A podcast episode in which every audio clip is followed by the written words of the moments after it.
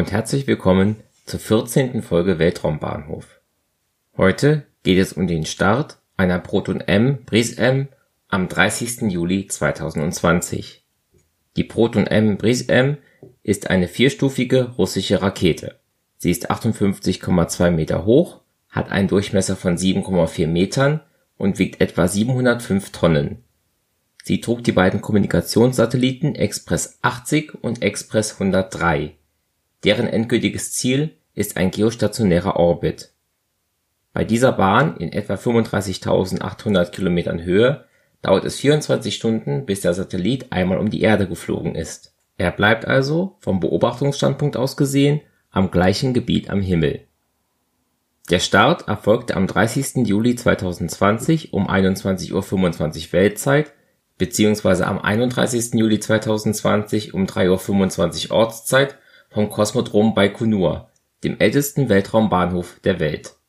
Hier startete 1957 die erste Orbitalrakete der Menschheit. Damals gehörte das Gebiet noch zur Sowjetunion, heute ist es auf dem Staatsgebiet von Kasachstan. Russland hat das Gelände bis 2050 gepachtet und nutzt es als einen seiner drei hauptsächlichen Weltraumbahnhöfe da Baikonur innerhalb des asiatischen Kontinents liegt, stürzen die beiden ersten Stufen der Proton M beim Start auf Land. Beim Start der Proton M zünden sechs RD-275M-Triebwerke und heben die 21,2 Meter hohe erste Stufe vom Boden ab. Dabei verbrennen sie 428 Tonnen Distickstofftetroxid kurz N2O4) und unsymmetrisches Dimethylhydrazin (UDMH und erzeugen für 108 Sekunden etwa 10.500 kN Schub. Die zweite Stufe ist 17 Meter hoch (4,1 Meter im Durchmesser) und trägt 157,3 Tonnen N2O4 und UDMH. Diese werden in drei RD-0210 und einem RD-0211 Triebwerken verbrannt und produzieren für 206 Sekunden 2400 kN Schub. Die dritte Stufe ist 4,11 Meter lang ebenfalls 4,1 Meter im Durchmesser und beinhaltet 46,5 Tonnen N2O4 und UDMH.